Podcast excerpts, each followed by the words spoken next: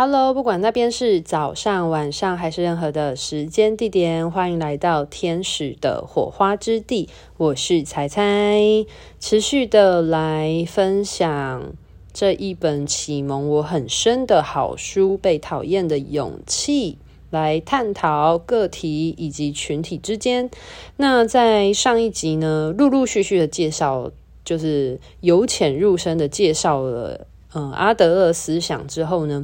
那在上一集有提到关于就是自卑感这件事情，就是自卑感为什么会产生的原因，主要是因为有其他人嘛，就是我们活在这个地球上，并不是只是有我们一个人。那我们在关系之中呢，就会可能会有一些担心、害怕受伤啊，一些比较啊等等，然后害怕被讨厌啊。那就会产生一些防卫性，而进而有一个孤独的感受。嗯、这部分如果想要更详细了解的话，一样呢，可以就是往上翻听上一集这样子。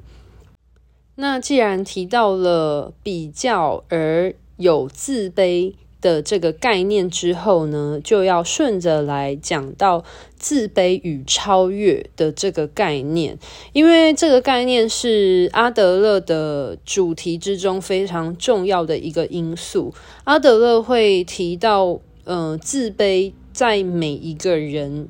的，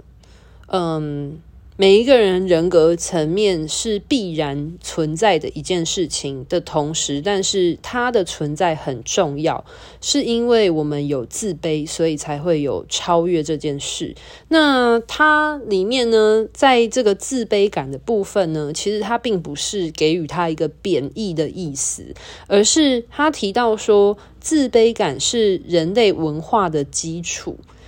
原因是因为当每个人都想要。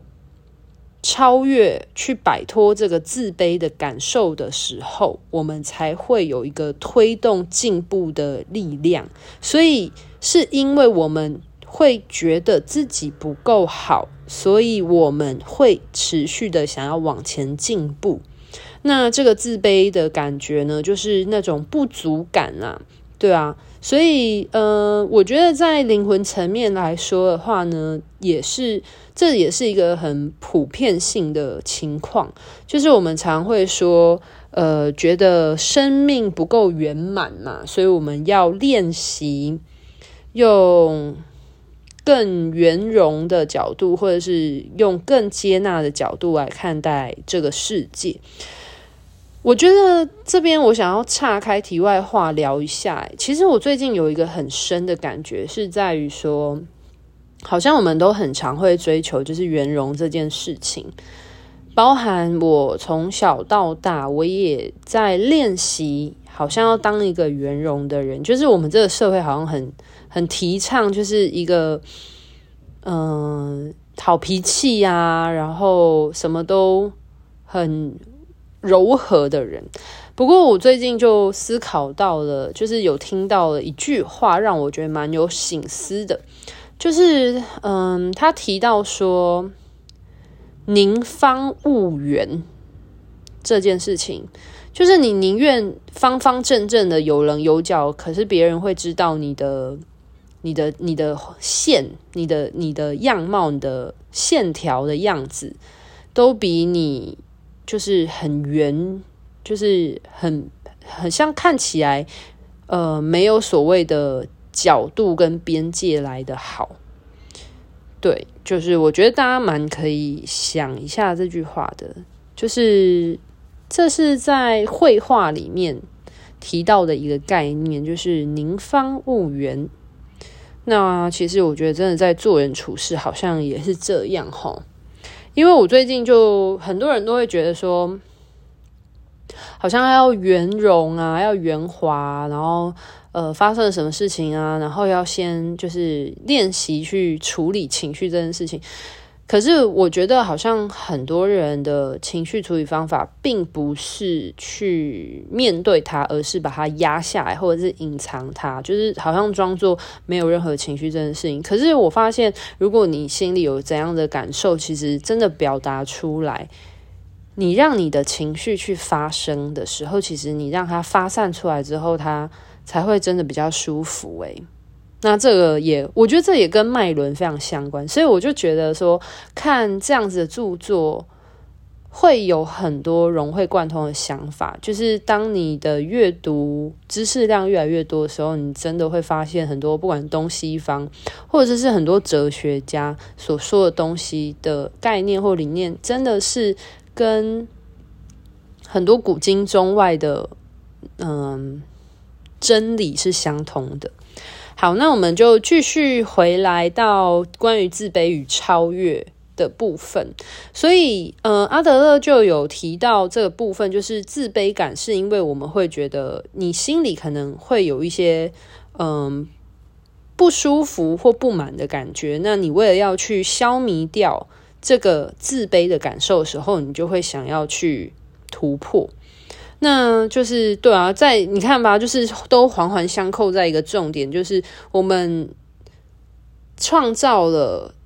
这些限制或这些创伤，其实我们都是为了要去疗愈的过程当中，然后去释放掉这些伤痛的过程当中，然后并且跨越掉这些的。伤痛带给我们造成的影响，就是会去推动嘛，所以就是我们灵魂进化的一个很重要的历程。那不管是再怎么厉害的人，都绝对会有。部分的自卑感受吧，那这个自卑感有可能是那种不足啊，然后不圆满的感觉。所以其实，嗯、在阿德勒的角度观点看来，其实这并不是一个贬低的，就是自卑感它并不是一件坏事，而是它是一个中性的概念。那我们正是因为这种就是不圆满的感受，才会触发我们有一个改变的动机。所以阿德勒他就说了：你追求什么样的卓越？代表你有什么样的自卑？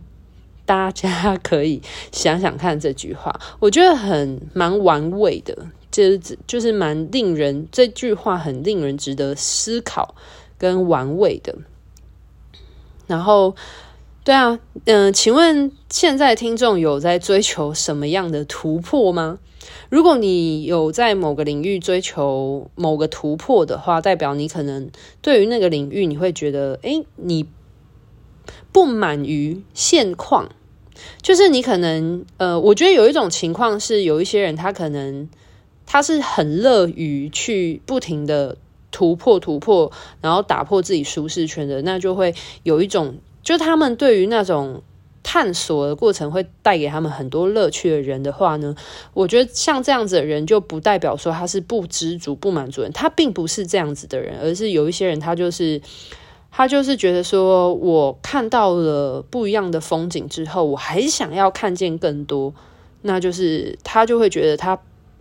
不会止步于此，然后他就会不停的往前推进、推进、推进。那像最近那个。冬奥冬季奥运，不知道大家有没有在看冬季奥运？就是今年冬奥讨论话题度最高的，就是那个花滑选手羽生结弦。羽生结弦，就不知道大家知不知道这个花滑选手？那我觉得他就体现了这一个部分，他已经没有在追求奥运金牌了，他是在追求一种。人类的极限，对，那你要说他很在这部分有自卑吗？其实我倒觉得他没有到自卑，而且他已经知道说自己的人类界限在哪里，可是他想要试着能不能贴近或更超越这个界限。对，那我觉得我以一个灵性角度的观点来看待这件事情，看待自卑这件事情的话呢，我所感受到的是，它所代表是一种觉得自己很渺小，或者是感觉你自己的能力很微小，就是就是人好微小，我们很脆弱的这种感觉。那就是因为觉得自己很小，所以你才会一直试着想要去往前突破，或者是扩展。的这种原动力，这边就举书里面就举一个例子说，呃，如果你就是过往有过什么样的遗憾，那你有可能就会努力减少这种遗憾的发生。譬如说，可能你小时候生过重病，或者是说你身边可能有很重要的人因为呃绝症而死掉，那你有可能就会想要立志当医生，然后去。嗯，希望在这样子的绝症上面有一些突破的研究，就是大家可以理解这意思吗？因为当我们看见了死亡，就是譬如说你可能曾经生过重病，或者你的重要他人因为病而离世的时候，你就会。面对到人的生命，人的身体是这么的脆弱跟微小的这种，这种人的身体很不可控的自卑感，就是这种很渺小的感觉，那你就会想要去扩展，就是希望我们的身体，就是这个很微小的感觉，然后哪怕就是我们的身体就是这么脆弱，可是你会希望能够更加巩固这样的身体。然后更加的去去拓展，然后去抗衡这样子的这样子的遗憾，或这样子对于我们的身体是非常微小脆弱的自卑感受。对，那嗯、里面就有提到说，就是弥补自卑，实现卓越。那它会体现出的是。人格或者是人生的态度，就是它会展现在我们的人生的态度里面。其实我觉得就是就是格局啦，你如何看待呃你生命当中发生的事情？你看的是很短浅的，就是现现在那种很短浅的眼光，还是你看的是很长远的？你希望你呃有一个很远大、很宏伟的目标，然后往着那个目标持续的前进，不停的去突破，贴近你那个理想的目标。对，所以他呃，他这边也有提到一个说，因为我们提到就是阿德勒的观点嘛，那他就补充到说，以一个个体心理学来说，其实自卑感啊，就是这种不足，就是我们觉得不足、不够呃充足的这种感受，其实是触发我们前进跟改变一个动机。所以其实，嗯、你会希望朝着你心中的那个理想、那个优越感的感受的方向前进，而那个你心中理想的样貌，其实它就是我们前进的那个目标的方向。我相信每个人应该都有心中那个很理想、很美好的自己，那绝对千万不要觉得自己做不了。嗯、在我人生当中有。一句话影响我很深，是我那时候去澳洲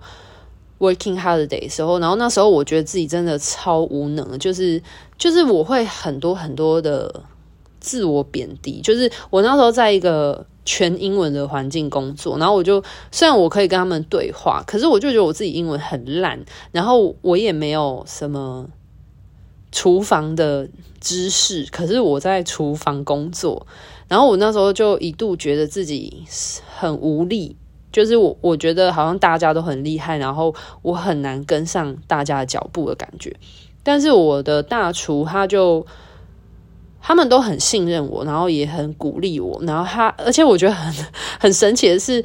他就突然有一天叫我看，就是某一个挂在一个柜子后面的地方，我就想说干嘛要看那里？我就一看了，然后他就说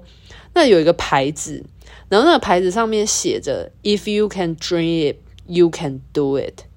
就是那句话翻成中文的意思就是，如果你能够去梦想这件事情的话，你就一定能够做到。所以他就说这句话是他挂在我们的大厨挂在厨房里面，就一直在提醒他自己朝他的理想前进的一段话。所以他就说他也送给我这句话，就是只要我能够去。想象这件事情的话，我一定都可以往这样子的理想人生迈进。当时我就觉得，哇塞，超鸡汤的。对，那可是我现在学了身心灵的东西，在灵魂层面来说，其实确实是这样子啊。就是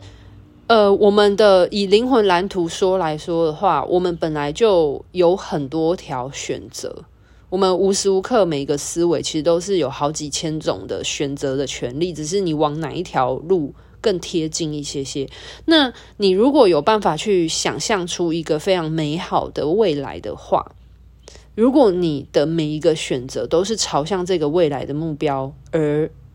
往那个方向前进的话，其实你是有办法达到的。人是呃，我觉得在呃灵魂的层面、灵魂的角度来说，我们人是没有办法去想象你没有办法经历到的事情，就是就是你懂我意思吗？所以这就是像是发明家或者是创造家很重要原因。为什么想象力是我们的超能力的原因？是因为只要你想象的出来的东西，基本上它都有可能有被实现。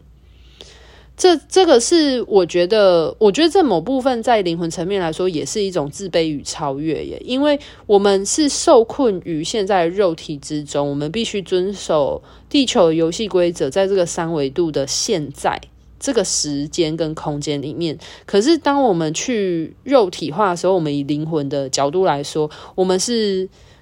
想要创造什么，只要我们想，它就可以创造出来。那你想要，它是不会受时间跟空间限制，而且它是有无限的创造，因为你只要以思维震动，你就可以共振相吸，然后创造，你不用还要等物质的显化。所以三维度有它挑战跟乐趣的地方，在于你跟宇宙许愿，然后你要让这个东西来到你面前，或是你要往这样的目标靠近的时候，其实你是不停的要去让。你要给第一点，你要给宇宙一点点时间，去把你的共振跟这样的东西显化、共振出来到你面前。那第二个部分是，其实它无时无刻都在挑战你的共振是否有维持一定的，就是维持一样的共振状态。因为如果你这一刻相信，可是你下一刻又不相信，你一直处在那种。就是时相信时不相信、自我怀疑的状态的时候，其实，嗯，这种概念就像是你一直在对你下的宇宙订单出尔反尔。对，那他其实我觉得这会很考验，就是你有没有办法朝着你所相信的目标一直前进，然后你一直跟你理想中的目标或你理想中的生活一直持续的共振着，那你就会跟他越来越贴近了。好，那我们回来讲到自卑感的部分，在这本书里面，还记得我在上一集有提到说，那个自卑跟自满还有自信心的差异嘛？那这本书其实里面有提到类似的概念，就是他说，如果你自卑感过头了，那你就不会是动力，你自卑感很。太多的的时候，你就会变得很消极，然后觉得自己一无是处，觉得自己就是一一派糊涂、一塌涂地，然后什么都你都提不了劲，就是这个就不会是自卑感，因为自卑感是一种就是觉得诶自己还不够，然后想要往前迈进的感觉。可是如果你自卑，就是等于说你的电源超级无敌低，低到连让你有动力发电的感觉都。就是你都觉得自己是一滩烂泥，然后不知道该怎么办的时候呢，他这本书里面提到说，这个就不是自卑感，他说这个叫自卑情结，就是你陷入了这样的情绪当中。那他说这是一种就是自卑的负面情绪。他说有，嗯、他有举例子，他说因为有一些人因为学历太低而没有办法获得成功。那或者是说，因为长得不够漂亮而没有办法获得幸福的婚姻啊，等等的。可是其实你学历的成功以及长相跟你的婚姻其实并不是必然的，因为也有很多人他可能没有读过很多的书，可是他却可以有很大的一番成就跟作为。那难道这个世界就只有长得漂亮的人才会得到幸福的婚姻吗？还是说，其实不管你今天幸不幸福、漂不漂亮，其实这都只是一个皮囊。但是最重要还是你心里，你是一个什么样的个性跟特质的人，才会攸关到你幸福的婚姻嘛，对不对？所以他就会提到说，就是如果你觉得自己某个部分非常的不好、不好、不好、不好到你完全的否定了自己的时候，那它就会变成一种盲点。可是。然后你你就可能把你很多人生中的不如意都怪罪在这样子的你的就是无限自卑的这个部分上面。可是你今天会过得不好，并不全然是因为你这个地方的这个自卑而让你把完全把自己的价值都丧失掉。对，那他有提到说，如果。他说，如果我们是真的是有自卑感的话，对某个地方有自卑感的话，其实应该是会促使我们去弥补你觉得不足的那个地方。就像是如果你觉得你自己学历不好，那你有可能后来就会去进修相关的技能，去弥补掉你的学历的部分。就是你可能会还是会让自己觉得你是有价值感的。那他这里也有提到说，如果你的自卑情绪，就是你的这个自卑的感受啊，持续的膨胀扩张的话，就会变成优越情节。那这个优越情节代表是说，当一个人既没有勇气透过努力去成长或改变自己，又没有办法接受自己无能的时候，那这个人就会假装自己很优秀，而且沉浸在他那个虚假的优越感之中，所以就会呼应到我上一集提到的。就是骄傲也是自卑的一种啦。那当然越，其实你可以去观察一下那种越虚张声势啊，越越骄傲自满的人啊，然后说自己就是有多厉害有多厉害的人，其实他们是越自卑的，因为他们只能靠这种方式去吸引别人，然后来注意到他们，然后他们其实是很。害怕别人没有关注到他们，或者是他们很害怕别人没有看见他们的那个部分，所以他会不停的彰显。你去放眼观看那些真的很有钱的人，其实是很低调的，或者是真的很有实力的人，其实他们根本就已经不是那么在乎说哦，我一定要就是。嗯，所有人都知道，因为当你很有实力的时候，其实你就算你不说，别人也会知道你有实力这件事情，对啊。所以，嗯，关于那种优越优越情节，就是骄傲也是一种自卑，可以从哪一些例例子上面来印证呢？就是譬如说，像有一些人会过度追求名牌服饰啊，会希望透过这些名牌服饰来彰显自己的价值，可是。这些物品是物品，可是他灵魂的特质是灵魂特质是两回事。那他就有可能会借助外部的力量来抬高自己。那这样子的话，最终都还是活在别人的价值观当中，所以他过的也是别人眼中的人生，会很辛苦。对，那有一种情况呢是。就是也是一种自卑情节的扩张，就是优越感情节的另外一种走向，我觉得还蛮有趣的。但是这个也好像也在日常中蛮常发生的，就是有一种人他会一直夸耀自己的不幸，就是他会津津乐道，然后夸耀自己成长中各种不幸的这种人，他们其实是借助自己的不幸来彰显自己很特别这件事情，所以这也是一种就是自卑情节。膨胀之后所产生的优越感，就是有一种人会觉得自己很可怜啊，这个宇宙啊，全宇宙的人都没有他可怜，所以他好可怜哦，大家都必须要可怜他，大家都必须要嗯嗯照顾他，这样子就是受害者 情节，对，然后。为什么会有这种夸耀自己不幸，或者是把自己的就是成长中的不幸啊，或者是自己发生不幸，不停的去就是夸大，然后不停的去渲染的人的背后的核心，书里面有提到他背后的核心思想原因，是因为就是其实，在我们的社会里面，弱者是拥有很大特权的。譬如说，就是小婴儿，小婴儿就是在生存的。当中其实他是弱者，就是因为小婴儿他是一个弱者的状态，所以他才有办法来支配大人去照顾他。那如果一个人他是用夸耀，或者是利用自己不幸的这个部分，那他其实也算是一种灵魂层面的巨婴。如果我们一直把不幸当做武器的时候，那么就会一直需要这个不幸。所以他就不会愿意去改变，因为他必须要紧紧的抓住这个不幸，他才能够一直去获得别人怜悯他，或者是别人，呃，施就是伸手愿意救助他的这种这种资源。譬如说，这边有举一个例子，我也觉得非常贴切。他就讲说，有一些人他领失业补助金的人，他们有时候。会为了不想要失去这个补助款，反而不不想要出去工作，因为他们出去工作，他们就会就没有办法领这个补助款，所以他们可能就会反而更愿意说持续的，就是不工作，然后持续的领失业救济金，或者他们会选择一直让自己沉浸在就是这样子很很清贫的状态，对吧？好。